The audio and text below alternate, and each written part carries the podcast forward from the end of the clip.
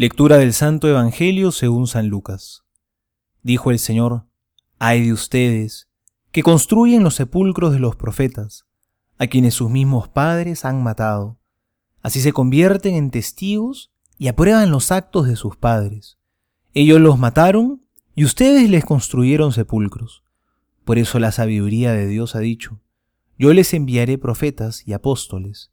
Matarán y perseguirán a muchos de ellos Así se pedirá cuenta a esta generación de la sangre de todos los profetas, que ha sido derramada desde la creación del mundo, desde la sangre de Abel hasta la sangre de Zacarías, que fue asesinado entre el altar y el santuario. Sí, les aseguro que a esta generación se le pedirá cuenta de todo esto. Ay de ustedes, doctores de la ley, porque se han apoderado de la llave de la ciencia. No han entrado ustedes, y a los que quieren entrar se lo impiden. Cuando Jesús salió de ahí, los escribas y los fariseos comenzaron a acosarlo, exigiéndole respuesta sobre muchas cosas y tendiéndole trampas para sorprenderlo en alguna afirmación. Palabra del Señor, gloria a ti, Señor Jesús. La crítica a los fariseos es dura, ha durado toda la semana, y es dura porque eran la clase religiosa de su tiempo eran personas que buscaban, aunque de manera equivocada, agradar a Dios. Imagínense qué terrible es esto. Creer en tu vida que estás agradando a Dios con tus obras, pero en realidad, en el fondo, con ellas te estás alejando de Él. ¿Y dónde estaba el error de estos hombres? Eran cumplidores meticulosos de la ley, por eso la gente los admiraba.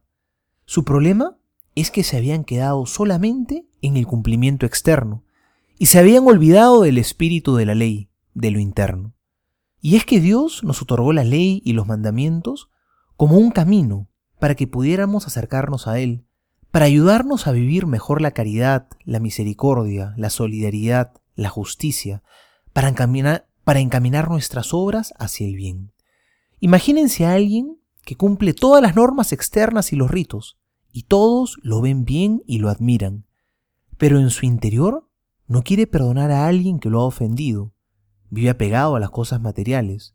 Dios lo está llamando a que se comprometa más, pero no está dispuesto a decirle que sí, porque está muy apegado a sus propios planes y a sus comodidades.